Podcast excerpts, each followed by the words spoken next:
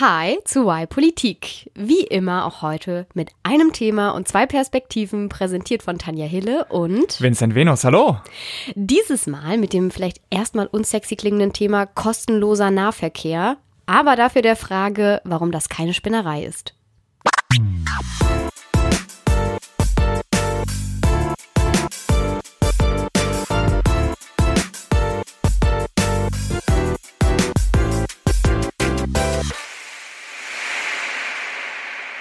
Tanja, stell dir eine Welt vor, in der Schwarzfahren unmöglich ist. Einfach deswegen, weil es keine Tickets mehr gibt. Diese Welt wäre wunderschön, vor allen Dingen für meinen alten Freund Julius, der früher zu Schulzeiten immer schwarz gefahren ist und immer, wenn ich dann neben ihm saß, immer hektisch zu den Türen geguckt hat. Aber ein fahrscheinloser Nahverkehr hätte auch noch viele weitere Folgen, äh, Vorteile, über die wir heute in dieser Folge reden wollen. Wir analysieren die Vision des kostenlosen ÖPNVs. Tanja stellt vor, wie es zu der Idee kam und welche Ziele sie verfolgt. Und ich werfe danach einen Blick auf die Umsetzung. Was kostet das und was bedeutet das für die Infrastruktur? Anschließend gibt es in der Zugabe Tricks, wie ihr im Großstadtdschungel noch besser vorwärts kommt, bis es endlich dann mal soweit ist mit dem fahrscheinlosen Bussen. Alle reden darüber, alle Zeitungen bringen irgendwie Statements dazu raus. Und das hat eigentlich nur einen Grund oder einen Hauptgrund, nämlich die Europäische Union, die Deutschland verklagen möchte vor dem Europäischen Gerichtshof, wenn sie nicht endlich ihre Stickoxidbelastung in den Stecken, Städten senken kann. Ich würde nicht sagen, die möchten das, sondern die müssen es langsam mal auch. Also die weil, deutsche Bundesregierung. Ja, weil seit zehn Jahren sind ja schon die Messwerte über dem Maximum und ich glaube, es wird mal Zeit, dass Deutschland zur Rechenschaft gezogen wird. Genau, weil das ist EU-Gesetz, dass es da bestimmte Höchstbelastungen gibt und Deutschland ist da einer der, also in ganz Europa ist das nicht, wird das nicht so wirklich eingehalten. Deutschland ist aber ganz vorne mit dabei mit seinen vielen Dieselautos, die Pfui, mehr produzieren, Diesel, mehr Stickoxid produzieren, als sie eigentlich sollen. Und das ist äh, der Grund, warum das aufgekommen ist, weil die jetzige geschäftsführende Bundesregierung dann schnell Vorschläge machen musste, um die Europäische Union zu beruhigen. Und da hat sie ein Papier geschrieben, wo unter anderem der kleine Satz drin steht, dass sie darüber nachdenken, kostenlosen ÖPNV in den in deutschen Städten einzuführen, beziehungsweise vielleicht erstmal als Modell und dann mal gucken.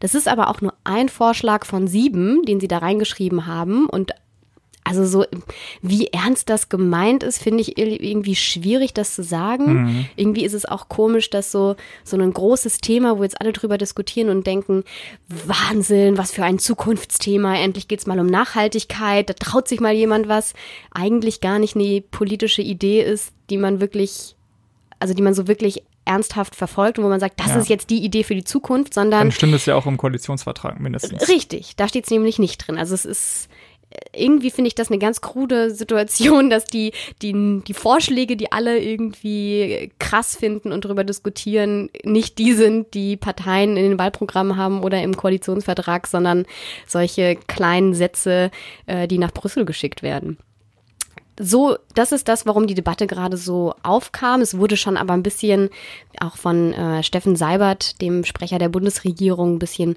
bisschen wieder runtergekocht, ähm, dass das gar nicht so, dass man das jetzt gar nicht zu ernst nehmen dürfte und man muss erstmal gucken, es sind ja alles nur Vorschläge. So, also eigentlich das Ziel der Bundesregierung ist, die Klage aus Brüssel abzuwenden. Die Idee dahinter grundlegend ist, wenn wir kostenlosen Nahverkehr einführen, dann werden mehr Leute, die jetzt noch Auto fahren, auf Busse und Bahnen umsteigen. Dadurch haben wir weniger Autos auf den Straßen, dadurch haben wir weniger CO2 in der Luft und wir schonen das Klima und die Gesundheit der Menschen. Das ist so ne, die simple, ja, der simple gut. Mechanismus. Äh, vielleicht noch einfach, damit man es gehört hat, Modellstädte, in denen das eingeführt werden soll, sind Essen, Bonn, Mannheim, Reutlingen und Herrenberg. Die Bürgermeisterinnen und Bürgermeister der jeweiligen Städte haben auch erst kurz vorher davon erfahren. Also, okay. Ähm, sehr, in, also wie das Thema zustande kommt, ist interessant und auch gar nicht das Wichtigste. Viel wichtiger und warum das nämlich deswegen trotzdem wir heute diskutieren, ist, dass es vielleicht gar keine so schlechte Idee wäre, das auch mal wirklich zu fordern ja. oder damit in den Wahlkampf zu gehen. Und das haben schon Parteien gemacht, nicht die großen etablierten, sondern äh, die Piratenpartei ja. war die Partei, die das immer gefordert hat in ihren Wahlkämpfen und Wahlprogrammen. Ja, ich weiß noch, äh, ich dachte damals, ja. ah, eine Spinnerei, aber jetzt, wo wir beide uns mal mehr damit beschäftigt haben, festgestellt, gar nicht so doof, was die Piraten schon vor Jahren gefordert haben, ne? Ja, ich habe sogar auf Twitter von einem Piraten gelesen, dass er früher die Idee vielleicht auch immer ein bisschen absurd und crazy fand, aber jetzt, wo das in der öffentlichen Debatte ist, das vielleicht doch gar nicht so eine große Spinnerei war. Ja. Also das ist interessant, dass auch wer, je nachdem wer die Idee einbringt und vertritt, man das schneller als Spinnerei abtun kann, als wenn das auf einmal von der Bundesregierung kommt, wo man sich wirklich ernsthaft damit auseinandersetzen muss und es irgendwie auch Seriosität auf einmal kriegt. Genau, noch ein, eine Anmerkung, um das Thema einzuordnen. Ähm, die Piraten haben immer Wahlkampf gemacht, nicht mit dem, mit dem Wort oder mit dem Begriff kostenloser Nahverkehr, sondern fahrscheinfreie Nutzung des Nahverkehrs oder fahrscheinloser Nahverkehr. Und viele Leute hängen sich daran auf, dass es ja gar nicht kostenlos sei, sondern die Kosten müssen ja trotzdem getragen werden, nur halt nicht durch Fahrschein, deswegen fahrscheinfrei. Ich finde, das ist eine Debatte, die zu nichts führt, weil wir sagen ja auch, kostenlose Bildung, wir brauchen kostenlose Kitas. Da schreit auch niemand, aber das ist ja gar nicht kostenlos, weil die Kitas bezahlen wir ja dann über Steuern. So, ja. ich sehe den Punkt irgendwie nicht. Deswegen reden werden wir auch weiterhin. Wir haben uns vorher drüber diskutiert, ob wir es kostenloser oder fahrscheinfreier Nahverkehr äh, nennen. Aber das ist der Grund zumindest für mich, warum ich finde kostenloser Nahverkehr völlig okayer Begriff, um das, das Konzept so zu framen, wie ja. es gerade geframed wird. Ja, ich finde, das ist eine wichtige Überlegung von dir. Aber welche Ziele damit genau verfolgt werden sollen, das müssen wir uns jetzt nochmal genauer anschauen.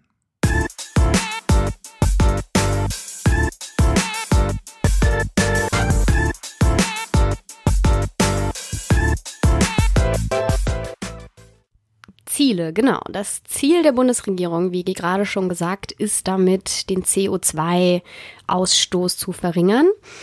Also erstmal sind so Luftverschmutzungs-, Klimaziele, man möchte sauberere Städte haben. Das ist mhm. erstmal so das vorrangige Ziel und auch da, wo gerade drüber, was, wie es gerade in der Debatte dargestellt wird.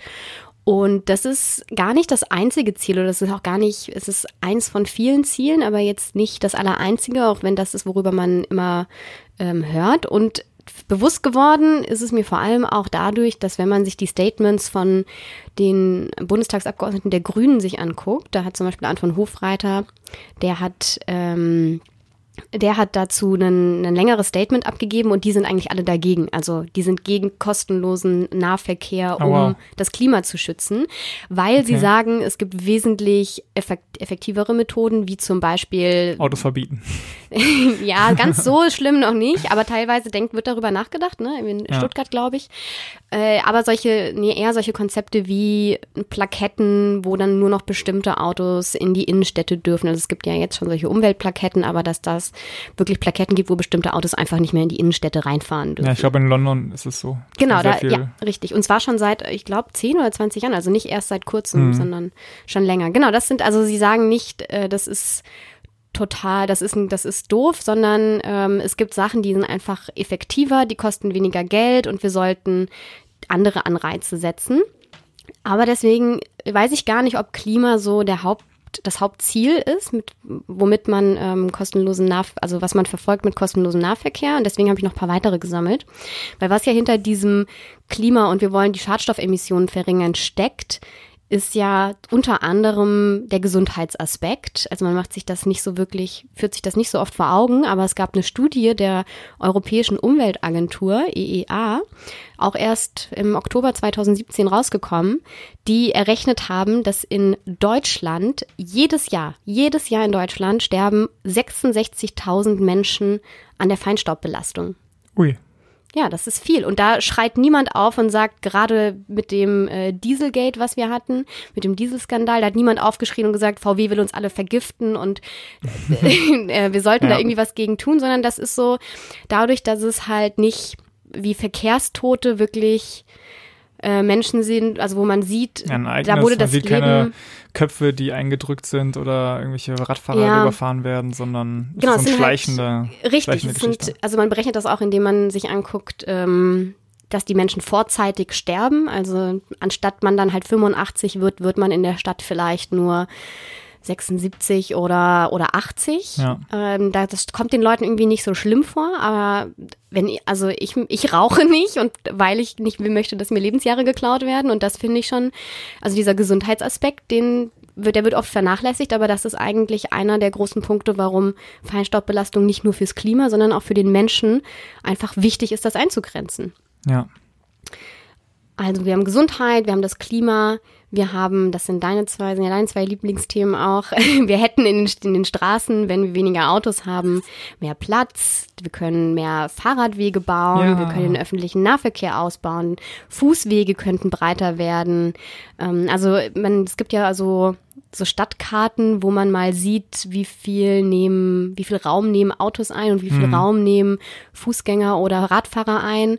Und dann gibt's so, so Bilder von so Straßenzügen, wo Genau. gezeigt wird, auf dieser Straße können zehn Autos stehen. Dort sitzt jeweils, wenn es ja im Durchschnitt 1,5 sitzen einer 1,5 Personen drin. Ja. Und wie viele würden auf der gleichen Fläche sitzen, wenn man da jetzt fünf Busse statt zehn Autos hinstellt oder halt Radfahrer auf den gleichen Ich glaube Platz? deutlich weniger, eher so 100 Autos oder, oder fünf Busse. Ja, wahrscheinlich hast du recht. Ja.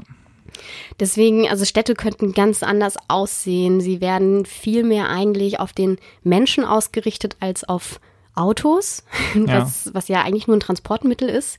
In Deutschland Und ist es Ruhe. viel mit Gefühl verbunden. Genau, Ruhe ist der nächste Punkt. Wenn natürlich weniger Autos fahren, hat man mehr ähm, Ruhe, was ja auch nicht nur nett ist, wenn man, weil man so ruhig haben möchte, sondern weil Lärm ja auch krank macht. Ist ja auch ein Ja. Gesundheitsfaktor. Das ist auch so ein Gesundheitsfaktor, den man nicht so direkt spürt, weil es jetzt nicht weh tut, außer Ja. man kriegt davon Kopfschmerzen, aber es ist nicht so, wenn man sich einen Zeh anstößt. Aber hat total große Auswirkungen. Also ich habe mich für eine andere Sache mal da, damit informiert, was es bedeutet. Und es ist halt so, dass vor allen Dingen ärmere Leute an lauten Orten wohnen. Und das beeinträchtigt dann extrem deren Schlaf. Und auch die Schulen sind dann an lauten Straßen in ärmeren Vierteln. Und die äh, Schüler haben dann größere Konzentrationsprobleme deswegen.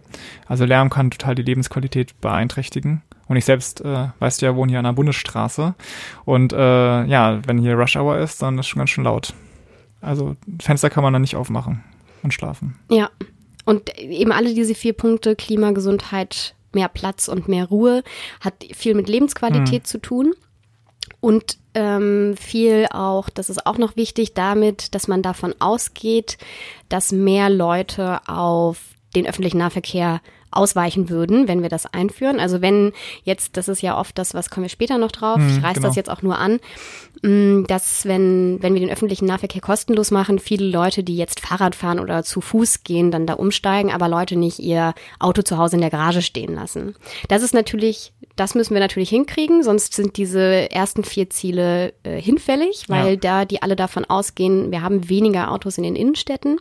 Es gibt aber noch ein Ziel, was ich sehr wichtig finde, wo es gar nicht, wo es gar nicht darum geht, ob jetzt Leute ihre Autos stehen lassen oder nicht in erster Linie, sondern darum, was hat eigentlich Mobi- Mobilität für eine, für eine Rolle in unserer Gesellschaft. Und zwar das Ziel, soziale Gerechtigkeit herzustellen. Und es gibt ja mehrere Paradebeispiele, die immer wieder genannt werden in dem Kontext, wo das, wo man das eingeführt hat und das ganz toll war. Und ein internationales Beispiel ist Tallinn. Die haben einen kostenlosen ÖPNV in ihrer Stadt schon seit mehreren Jahren. Und die werden jetzt immer angeführt, aber tatsächlich haben die das damals eingeführt, habe ich gelesen, um Geringverdienern den Zugang zu ermöglichen und nicht aus Klimaschutzzielen oder Gesundheitszielen, sondern denen ihr Hauptziel war, wir möchten den, ähm, die Mobilität und den öffentlichen Nahverkehr für alle Menschen und auch Leute, die wenig verdienen, ermöglichen. Und dadurch haben sie 14 Prozent mehr Fahrgäste gekriegt. Davon muss man sagen, war ein Großteil Fußgänger, aber Ziel trotzdem erreicht, weil das Ziel eben war, ähm, auch Leute, die sich das vorher nicht leisten können, jetzt daran teilhaben zu lassen. Und da ist nämlich, ist das schon eine Frage, die man sich vielleicht als gut verdienender Mensch selten stellt. Aber gerade wenn man solche Phänomene betrachtet, die ja auch in Zukunft äh, drama dramatischer werden sollen, sowas wie Altersarmut oder Kinderarmut, dass es schon einige Leute auch in Deutschland gibt, die sich vielleicht fünfmal überlegen, ob sie sich jetzt dieses eine Busticket kaufen oder ob doch, ob sie doch lieber zu Hause bleiben und halt nicht in die Stadt fahren. Ja klar, ich meine, wenn du Geringverdiener bist, also du bist, äh, verdienst was, zahlst auch ein in die Sozialversicherung und so, kriegst aber kein Hartz IV und keine äh, Armen-Tickets oder wie, wie die auch immer Ja, oder heißen. so subventionierte. Genau, da musst du ja eine normale Karten kaufen und hier in Berlin kostet es, wenn du dir ein Abo holst, im Monat 63 Euro. Wenn du dann noch äh, Kinder hast, dann für die zwar noch mal ein bisschen günstiger, aber ich sag mal, dann kommst du bestimmt auf 100 Euro pro Monat für einen ÖPNV. Und wenn du netto nur, keine Ahnung, 700 oder 800, 900 Euro verdienst, weil du den Mindestlohn kriegst insgesamt, dann ist es ja ein, also ein Achtel deines Gehalts nur für den ÖPNV. Das ist ja, ja echt Wahnsinn, ne? Ja, und da ist eben die Frage, ich meine, bestimmte Sachen stellen wir als Gesellschaft bereit, weil wir glauben, es gibt ein Recht darauf und das sollten allen, sollte allen zugänglich sein. Sowas wie zum Beispiel eine, eine Krankenversorgung, dass man eine ja. Krankenversicherung hat, die man allen zugänglich macht, mehr oder weniger zumindest. Und da stellt sich die Frage, ist Mobilität nicht auch so ein Recht, was wir allen zur Verfügung stellen sollten? Also wir haben Mobilität schon, jeder hat ein Recht, auf jeder Straße zu gehen. So. Ja. Wir haben keine privatisierten Straßen, auf denen bestimmte Leute nicht passieren dürfen oder wo irgendwie Tickets verlangt werden. Hm. Aber warum ist das eigentlich nur begrenzt auf diesen Nahraum und nicht auch auf weiter weg? Und diesen diesen Wert von Mobilität, was das ausmacht. Ich weiß nicht, wie es dir ging, Vincent, aber ich war, bei mir war es tatsächlich so, als ich auf die weiterführende Schule gegangen bin, gekommen bin und da das erste Mal ein Monatsticket gekriegt habe, ähm, mit dem ich dann eben immer zur Schule mit dem Bus und zurückgefahren bin. Und da darf man ja unbegrenzt fahren. Und ja. ich fand das so crazy, dass ich auf einmal nicht für jede Fahrt einen einzelnen Fahrschein brauche, dass ich das, als ich das hatte, bin ich, habe ich mir einen Tag komplett freigenommen und bin mit Freundinnen durch äh, die gesamte Stadt gefahren, überall hin mit allen möglichen Bussen. Einfach weil das so ein Gefühl war von, wow, war so ein Gefühl von Freiheit. Und tatsächlich ja. habe ich das gleiche nochmal gemacht, als ich nach Berlin gezogen bin. als ich oh. nach Berlin gezogen, ja, als ich nach Berlin gezogen bin, ähm, hatte ich erstmal kein so Studierendenticket, bis ja. halt die Uni angefangen hat. Und ich bin schon ein bisschen eher hier gewesen. Deswegen gab es so ein paar Wochen, wo ich kein Ticket hatte. Da überlegt man sich dann sehr, sehr gut, ähm, welche ja. Strecke man fahren muss, welche man sich schenken kann. Und ich bin sogar tatsächlich so viel Fahrrad gefahren und auch hm, teilweise 20 Kilometer, weil ich die Strecken hier oh, nicht ein, richtig einschätzen konnte. Und als ich dann meinen Studierendenausweis hatte, womit man ja für ein Semester dann auch ähm, unbegrenzt fahren kann, bin ich erstmal durch ganz Berlin gefahren damit, weil ich das so ähm, toll fand. Also irgendwie, ich kann total verstehen, dass das was Besonderes ist und dass das einen Wert hat. Und gerade wenn man im, vielleicht kennen das andere, die jetzt nicht so crazy sind wie ich, im Urlaub mit niedrigem Budget, wenn man ja. da mit kleinem Budget unterwegs ist. Und es gibt, ich weiß es nicht, ein Tagesticket und Einzelfahrscheine. Also ich rechne mir immer durch, ab wann lohnt sich ein Tagesticket? Okay, ab fünf Fahrten fahren wir wirklich fünfmal. Und wenn ja, können wir uns vielleicht eine Fahrt schenken und die laufen, damit es ja. ähm, nicht ganz so teuer wird. Also das ist ein Faktor, da kann man sagen, ach, diese zwei Euro, die kann man doch bezahlen. Nee, es ist schon ein, ein Faktor, den Leute da, davon abhält, mobiler zu sein und andere, bestimmte Leute können sich Mobilität dann leisten und andere halt weniger. Eine, wenn ich noch Zeit habe. Du hast noch Zeit. Okay. Eine ähm, Debatte, die ich noch aufmachen möchte, Oha. Ja, die, die Stadt-Land-Debatte, weil da ja immer so ein bisschen. Ja, da sitzen jetzt ja auch die zwei Richtigen zusammen. ich ich komme ja nicht aus Berlin. Nee, du bist unser Städter. Achso, ja, ich dachte, ich du meinst das. Nein, nein, nein, nein. Ich, ich bin der Städter, du bist die, weiß ich nicht, Vorstädterin. Oder? Ja, ja. Dorf? Vorort. Ja. Ja, ganz so dorfig, ein bisschen vielleicht. Ähm, genau, weil das ist oft was, wo was gegeneinander ausgespielt wird, weil das, was jetzt der Vorschlag ist, erstmal für Städte gedacht ist, eben vor allem, wenn man, wenn es um das Ziel geht, man möchte ähm, die Stickoxidbelastung senken, dann geht es da erstmal um, um Städte. Und da sagt natürlich das Land, wieso sollen wir Infrastruktur mitbezahlen, die wir gar nicht nutzen? Was haben wir denn davon? Erstmal ist es an vornherein ein schwieriges Argument, weil man bezahlt, also ich bezahle auch Straßen, auf denen ich nie fahren werde, weil ich hm. kein Auto habe und ich mich eigentlich nur mit öffentlichem Fern- und Nahverkehr fortbewege. Trotzdem, sobald ich Steuern zahle, zahle ich auch Autostraßen mit. Ja. Und da geht sogar mit wesentlich mehr Geld rein. Also ja. eigentlich ist die Frage, wieso finanziere ich das mehr als weniger? Kosten. Okay. und genau, was ist es auch so ein Mm, dass das je nachdem, was man Ziel damit verfolgt, kann es sogar sein, dass es für das Land noch mehr Vorteile hat als für die Stadt. Mhm. Weil, kennst du wahrscheinlich auch, die deutsche Stadt, wo das auch schon mal eingeführt wurde und dann wieder abgeschafft wurde, in, in der Uckermark in Brandenburg, ja. in Templin. Genau. Da hatten sie ähm, mehrere Jahre auch kostenlosen Nahverkehr und da war die Idee, also Templin 16.000 Einwohner, ne? Mhm. Ein Kurort, relativ klein. Brandenburg ist sowieso nicht so dicht besiedelt. Und da war die ähm, Idee, also die haben sinkende Zahlen gehabt von Leuten, die den öffentlichen Nahverkehr nutzen und waren, standen kurz davor, den zurückzubauen, weil er einfach nicht finanziert werden konnte. Ja. Und sie mussten also, ihre. Der Zusammenhang ist ja, je weniger Leute es nutzen, desto ja. weniger Erlöse gibt es durch Ticketverkäufe und desto mehr muss die Kommune beisteuern. Und das ist so ein, ein Kreislauf. Also, genau. Ja. Und die standen halt davor, das entweder zurückzubauen oder mehr Leute da reinzukriegen. Und es ist aber erstmal nicht intuitiv, dass man sagt, wenn wir das nicht mehr finanzieren können, dann lass uns doch einfach die Ticketpreise sparen und wir finanzieren, stecken dann noch mehr Geld rein. Ja. Aber das ist ein wunderbares Beispiel dafür, dass wenn man mehr Geld reinsteckt, am Ende viel, viel mehr rausbekommt, weil da, die haben dadurch diese Beliebtheit von Bus und Bahn so krass gesteigert und hatten so viel mehr Leute, ähm, dass sie den Ausbau noch war, also dass sich der Ausbau überhaupt erst gelohnt hat, also dass die Taktzeiten erhöht werden konnte, dass neue Fahrzeuge angeschafft werden konnte, ähm, weil eben der Bedarf auf einmal da war. Und wenn man den Bedarf dadurch steigern kann, profitiert auch das Land davon. Also ein weiteres Ziel kann eben sein, die Nachfrage zu erhöhen und dabei Ausbau von Infrastruktur überhaupt zu ermöglichen, neben den ganzen anderen Zielen, die wir jetzt hatten. Und wie das finanziert wurde, hören wir nachher noch bei Vincent zu der Perspektive, wie wir jetzt kommen, nämlich Umsetzung. Umsetzung, genau so haben wir es genannt.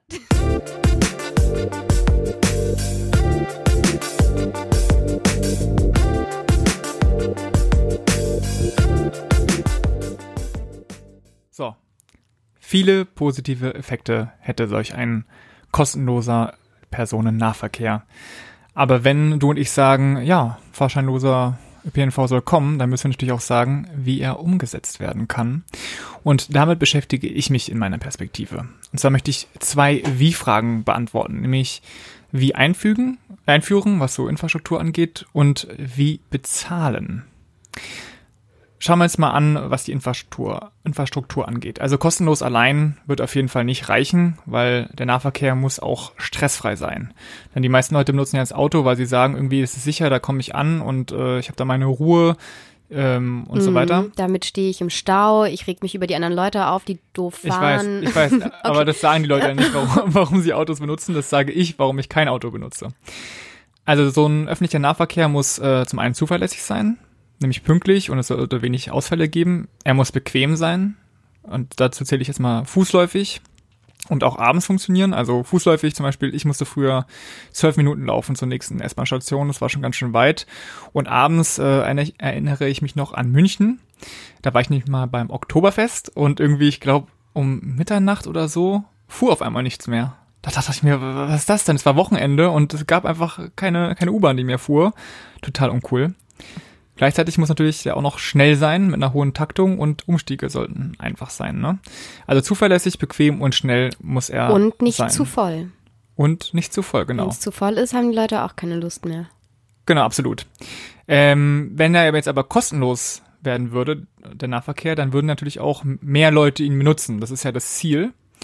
Und äh, wie viel mehr ist ein bisschen schwer abzuschätzen. Wir hatten tatsächlich ja schon über Tallinn und äh, Templin uns unterhalten. Und in äh, Tallinn waren es 14 Prozent mehr. In Templin aber waren es auf drei Jahre gerechnet 1500 Prozent mehr. Ach Quatsch. Krass. Ja. Und ähm, das führte nämlich dazu, dass es einfach überlastet war und dass sich die Stadt das nicht mehr leisten konnte. Ne? Deswegen haben sie dann ja auch den öffentlichen Nahverkehr wieder abgeschafft und äh, diese Karte, die Kurkarte eingeführt, mit der man dann, ich glaube, für 44 Euro das ganze Jahr fahren kann. 44 Euro für ein ganzes Jahr. Ja. Alle Busse und Bahnen nutzen, die ja. dort fahren. Damit darfst du noch nicht mal einen Monat in Berlin fahren. Richtig. Und das ist so, selbst wenn man sagt, kein kostenloser ÖPNV, wenn man mal darüber wirklich anfängt nachzudenken, schafft man es vielleicht zumindest für 44 Euro im Jahr zu fahren, was ja auch schon ein wahnsinniger Fortschritt wäre. Aber da kommen wir halt gar nicht erst hin, wenn wir sagen, nee, wir reden gar nicht erst über kostenlosen ÖPNV und das ist überhaupt nicht ja. umsetzbar. Nee, genau. Aber Fakt ist also, das Netz muss verstärkt werden. Und es ist aber jetzt schon so, dass äh, die öffentlichen Verkehrsmittel teilweise an ihre Grenzen stoßen. Ich habe in einer Recherche für unsere Geschichte hier ähm, mal die Situation in Frankfurt nachgelesen, Frankfurt am Main, und da äh, läuft alles sternförmig zu und die S-Bahn Tunnel sind dann blockiert und deswegen können die nicht mehr äh, äh, nicht mehr Züge einsetzen und so weiter. Also da ist irgendwie soll es sehr voll sein und auch hier in Berlin zu Stoßzeiten äh, super voll und es verwundert auch nicht, weil tatsächlich jeden Tag fast vier Millionen Fahrten vorgenommen werden. Vier Millionen Fahrten von also Personen, die einsteigen. Mhm. Äh, also echter Wahnsinn. Und ähm, klar ist aber, der kostenlose ÖPNV ist nur dann attraktiv, wenn die Kapazitäten ausreichen. Und so ein Ausbau ist unterschiedlich leicht und unterschiedlich schwer. Also relativ einfach ist natürlich mehr Personal einzustellen. Das kriegst, kriegst du wahrscheinlich innerhalb eines Jahres irgendwie hin, dass du da ein paar Leute mehr, mehr holst. Auch Busse sind, glaube ich, relativ einfach zu beschaffen.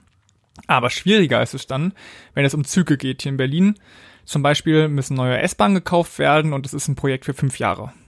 Also du kannst, du kannst nicht einfach von heute auf morgen äh, das umstellen, sondern du brauchst also eine gewisse Planungszeit. Ja, obwohl sie so eine Bundesbahnabschnitt gerade in Berlin planen, das dauert auch schon seit 13 Jahren an. BER, genau. BER-Flughafen müssen wir nicht drüber reden, Stuttgart 21, also oder irgendwelche anderen Autobahnen oder also andere Verkehrsinfrastrukturen, Projekte brauchen noch viel länger. Deswegen finde ich das immer so eine seltsame Abwägung. Wenn fünf Jahre ist jetzt nicht so viel.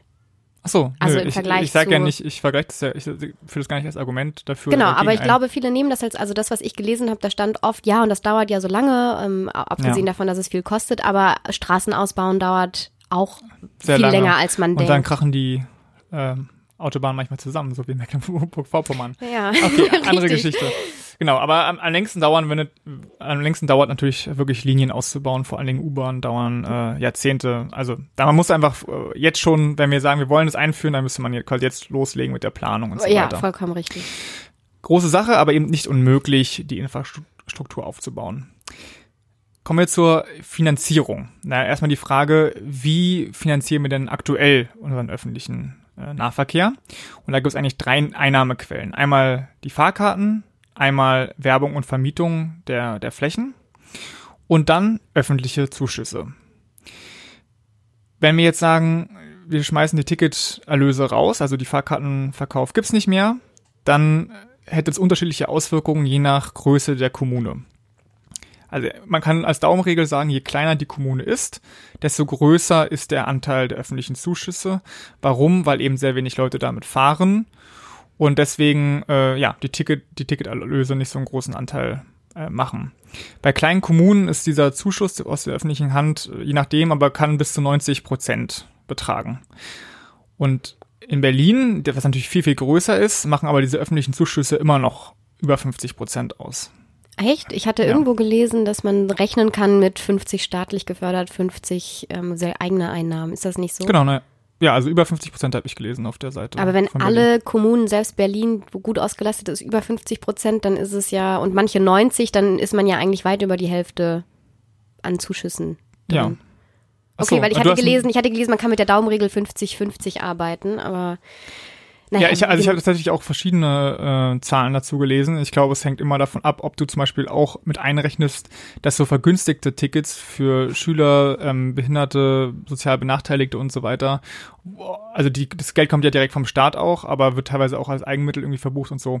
Egal, Ja. also als Daumenregel kann man sagen, je größer die Stadt, je mehr Leute damit fahren, desto teurer würde es werden, äh, diese auszugleichen, diese Wegfälle von den Ticketverkäufen. Natürlich brechen, es brechen Einnahmen weg, aber es würden natürlich auch Ausgaben wegfallen, ist ja klar. Also äh, hier in Berlin bräuchtest du keine Kontrollet Kontrollettis mehr. Ich weiß nicht, wie das in anderen Städten genannt wird. Also ich habe das auch noch nie so genannt, aber Nee, vielleicht liegt das daran, dass ich hier nicht aufgewachsen bin. Genau, und Automaten und so, also das ganze Ticketsystem äh, macht ungefähr drei bis fünf Prozent der Betriebskosten aus. Ja, Wartung dieser ganzen Automaten. Ja, genau, Äh, drei, also drei bis fünf Prozent Ja. der Betriebskosten. Und wir wollen uns das ganze Jahr, also wir denken ja quasi von der Staatsperspektive, wie viel die Gesellschaft dafür bezahlt. Da muss man natürlich auch sagen, was so Schwarzfahren, also die Konsequenz aus Nichtbezahlen für die Tickets, was das für Kosten hat. Und allein gibt es, allein dafür gibt es in Berlin jedes Jahr über 20.000 Verfahren. Also, Also- Gerichtsstrafverfahren, die Genau. bezahlt werden müssen. Klar, und das ist, also was das für Kosten verursacht, äh, dazu Ja. habe ich keine Zahl gefunden. Ich habe aber eine Zahl gefunden dazu, was passiert bei einer Verurteilung. Also wenn du dann verurteilt wirst wegen Erschleichung von dieser Dienstleistung, dann kostet es laut, äh, laut Monitor, dieser Sendung Monitor, über 200 Millionen Euro pro Jahr. Nicht alle davon wegen Schwarzfahren, aber der allergrößte Teil dieser Ersatzfreiheitsstrafen, so heißt es nämlich, wenn du Strafen nicht zahlen kannst und stattdessen in den Knast gehst, der größte, allergrößte Anteil davon entfällt eben auf Leute, die äh, das nicht zahlen können, die, ja, die Strafe. Interessant. Ich habe nämlich ähm, gelesen, hier gibt's ja die Justizvollzugsanstalt Plötzensee in Berlin und da Mhm. gab es eine Zahl zu, wie viele von den 480 Gefangenen, die da einsitzen, dort sind wegen dem Delikt Schwarzfahren. Willst du mal raten? Von 480 Gefangenen? Ein Viertel oder so, ne? Jeder dritte sogar fast. Ah ja. 155 Menschen im Berlin-Gefängnis Plötzensee sitzen ein, weil sie kein Ticket bezahlt Ja. haben. Und die Leute, die dann eben einsitzen, weil sie die Strafe nicht bezahlen können, das sind ja nicht so Leute wie du und ich. Ich meine, wir würden im Zweifel unsere Eltern anpumpen und sagen, hey, kannst du mir die, weiß nicht, 500 oder 1000 Euro, was weiß ich, die Strafe äh, mal borgen? Sondern es sind meistens eben arme Leute oder psychisch kranke Leute, also Leute, die ihr Leben nicht auf die Reihe kriegen aus verschiedenen Gründen. Und die sperren wir dann ein und zahlen dafür nochmal, ich glaube, 100 Euro pro Tag ungefähr kostet es, jemanden in den Knast zu stecken. Also es würde alles wegfallen, aber trotzdem sollten wir uns natürlich nichts vormachen.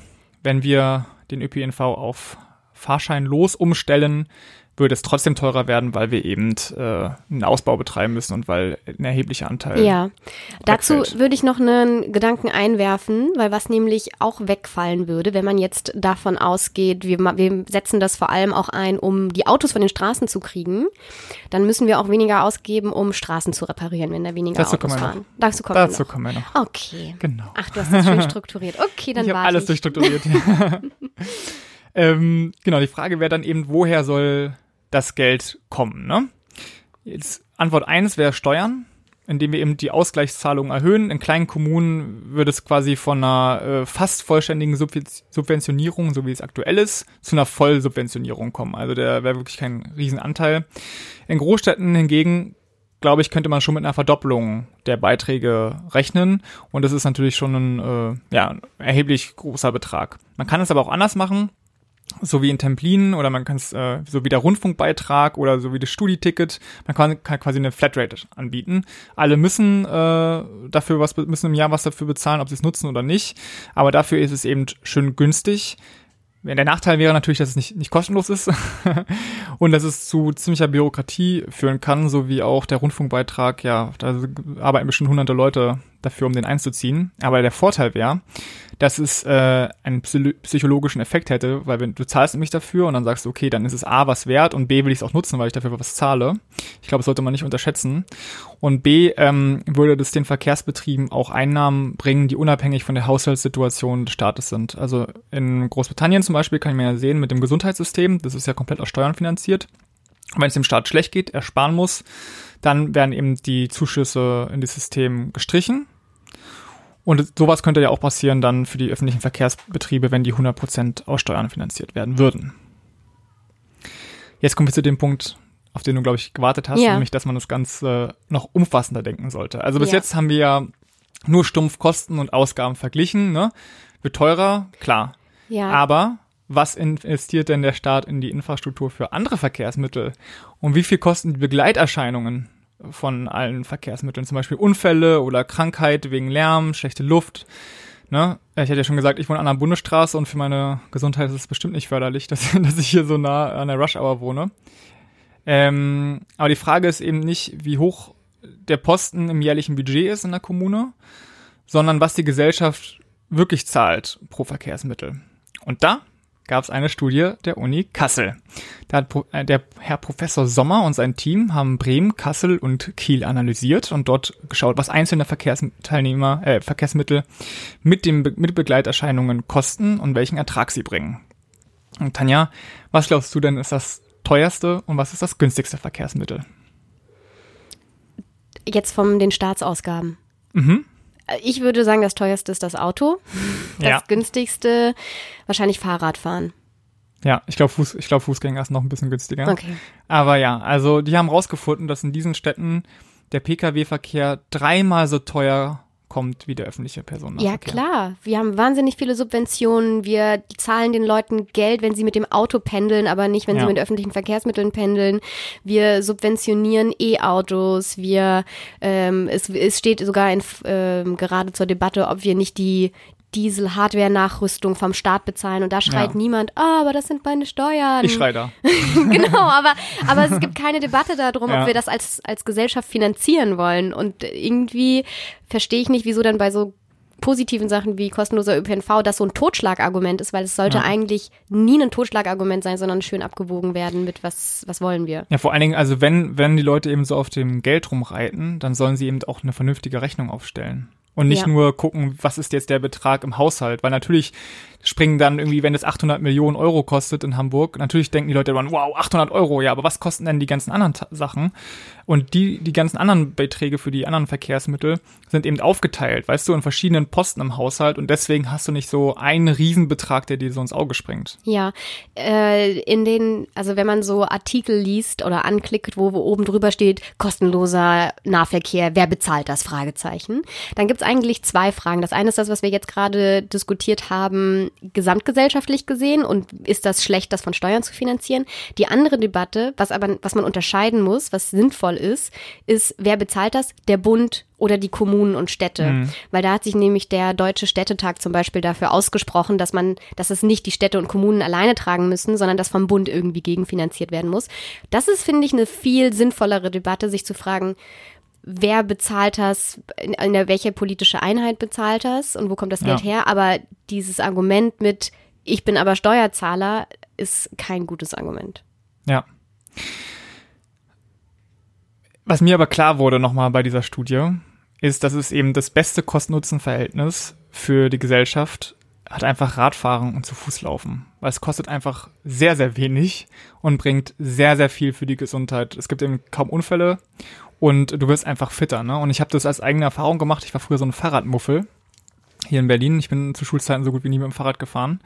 Jetzt fahre ich aber seit April mit dem Fahrrad zur Arbeit und ich muss sagen, es bringt mir total viel. Erstens bin ich, fahre ich immer an den ganzen Autos vorbei, die im Stau stehen und dann lächle ich immer so in mich hinein, ja. Und zweitens merke ich natürlich, wenn ich zweimal am Tag 15 Minuten mit dem Fahrrad draußen bin, geht mir viel besser. Und ich glaube, äh, also ich war, alle die Leute, die in den USA waren, wissen schon, dass die Leute dort im Durchschnitt ein bisschen dicker sind, um es äh, mal äh, Freundlich freundlich auszudrücken. auszudrücken, genau.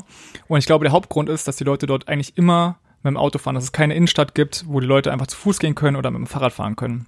Und wenn wir das noch mit einberechnen, also wie viel wie teuer das Gesundheitssystem ist für Leute, die eben Herzleiden haben und so weiter, dann da dachte ich mir, warum gibt es eigentlich keine Fahrradsubvention? Warum gibt nicht der Staat jedem ein Fahrrad in die Hand und sagt, los, fahr mal mit dem Fahrrad zur Arbeit oder mach äh, ne, wenigstens mit dem Fahrrad zur Bahn und fahr dann von da äh, zur Arbeit. Ich glaube, das äh, wäre eine super Idee, aber vielleicht nochmal ein Thema für eine andere Ja. Debatte. Vincent hat aber auch einen relativ kurzen und angenehmen Fahrradweg. Das stimmt. Sollte man mit dazu sagen. Gut ausgebaut, deswegen benutze ich ihn ja auch.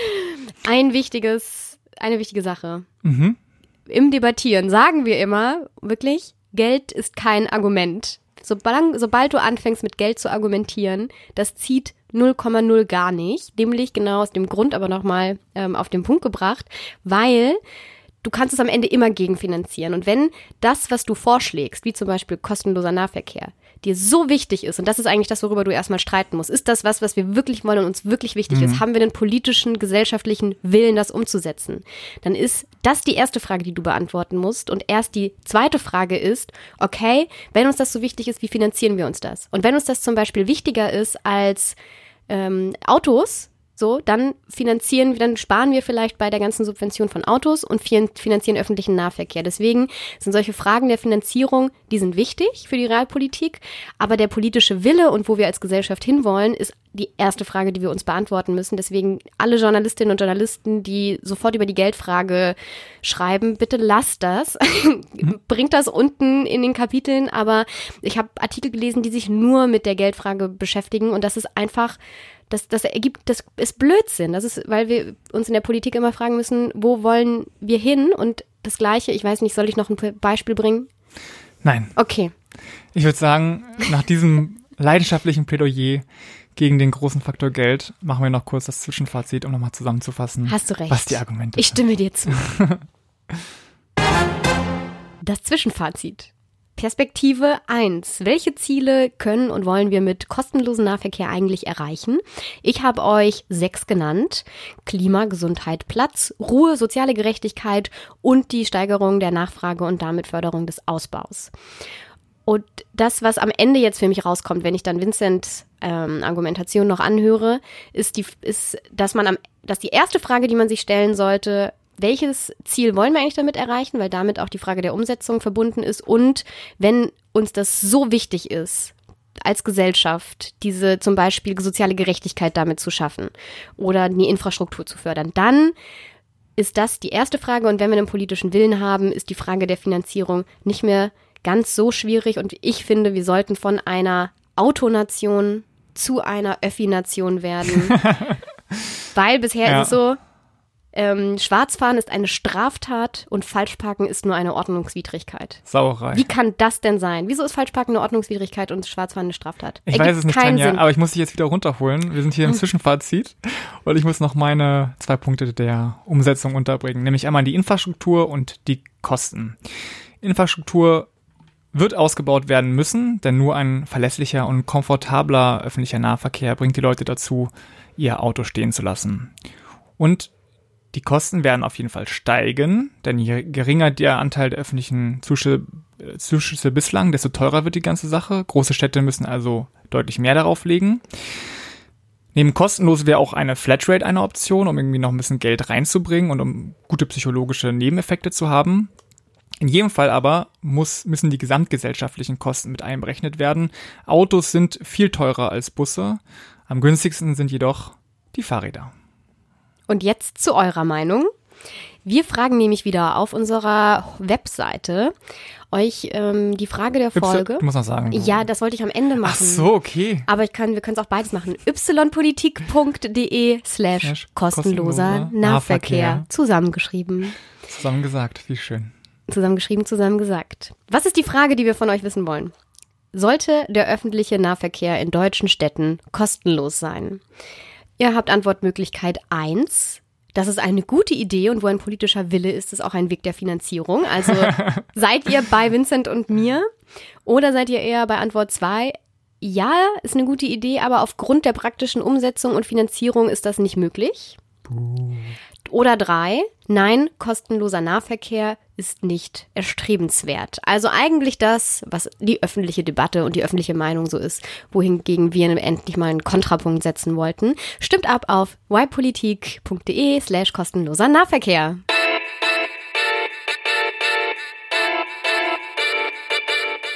Tanja, es ist Zeit für unsere Zugabe.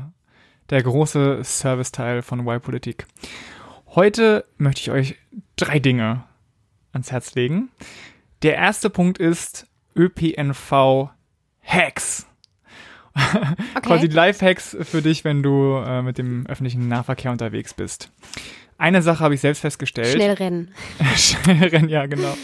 Nee, zu ungewöhnlicheren Zeiten ins Büro kommen. Also es macht einen wahnsinnigen Unterschied, ob du pünktlich um neun da bist und dann eben mit allen anderen Leuten in der U-Bahn bist, die auch pünktlich um neun da sein müssen, oder ob du sagst, ich komme um 9.15 Uhr oder ich komme um 8.45 Uhr, dann sind wirklich die Bahnen deutlich leerer, weil die Leute eben immer pünktlich ins Büro kommen. Ne?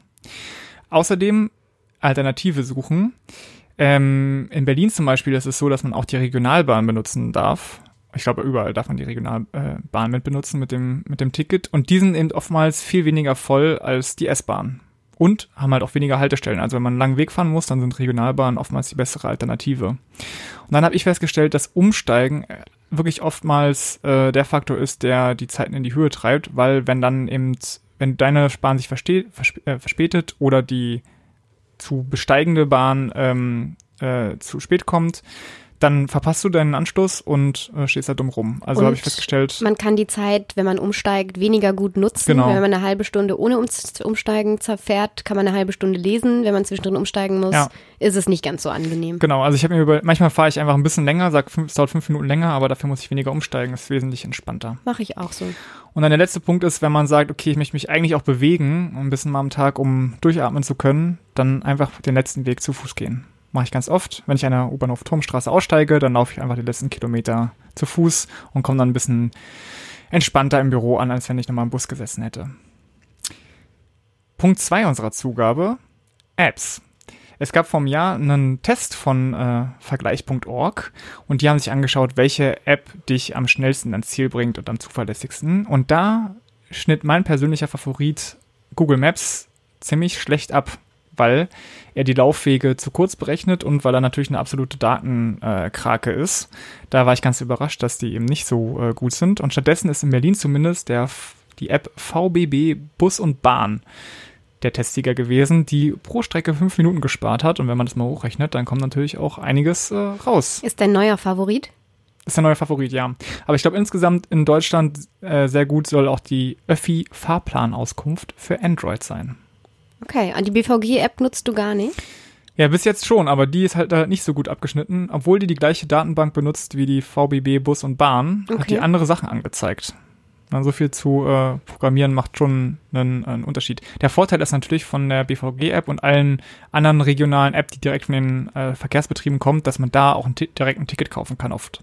Ja. Und das ist natürlich super entspannt, da muss man nicht mehr an den blöden Fahrrad Tatsächlich fahre ich immer eher die Strecke, die ich kenne, als die, die ich nicht kenne, weil ich so oft, wenn ich umsteigen muss von U-Bahn zu Tram zum Beispiel, nicht weiß, zu welcher Tramhaltestelle von den sechs, die da jetzt oben sind, ja. hingelaufen muss und dann immer den Anschluss verpasse. Deswegen, ich fahre immer lieber die Strecken, die ich kenne, auch wenn sie länger sind. Ja.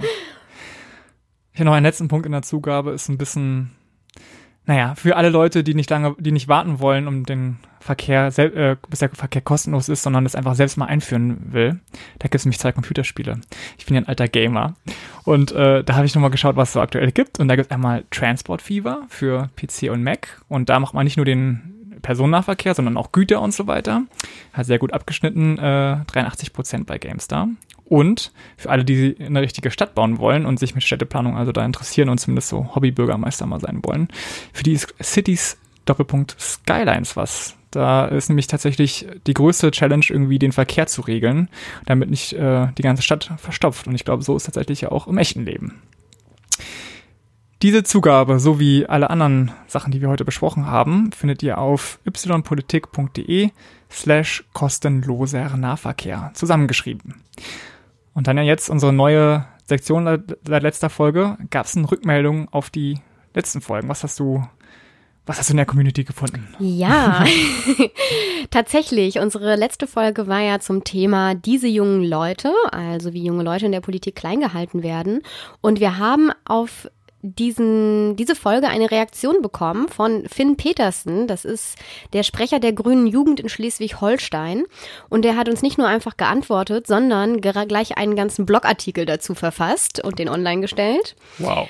Ja, den Blogartikel fusioniert doch, weil es ging um, wir haben ja unter anderem dafür argumentiert, ob es nicht sinnvoll wäre, dass man Jugendverbände mit der Mutterorganisation fusioniert und nicht zwei verschiedene Geschichten ja. macht.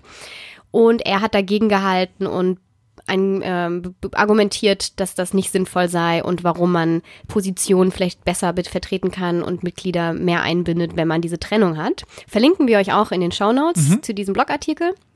Dann ein, ein, eine eine Followerin, die wir speziell grüßen möchten oder ich vor allem grüßen möchte. Sie teilt nämlich wahnsinnig viel und ist eine unserer aktivsten Folgerinnen und meine ehemalige Gemeinschaftskundelehrerin. Hallo Frau Schmidt. Äh, die auch einer der wichtigsten Gründe ist, warum ich tatsächlich Politikwissenschaftlerin geworden bin. Oh. Und deswegen, wir freuen uns immer, wenn du kommentierst und likest und auch wenn ja, wenn alle anderen das tun. Es ist wirklich schön, wenn man Rückmeldungen kriegt.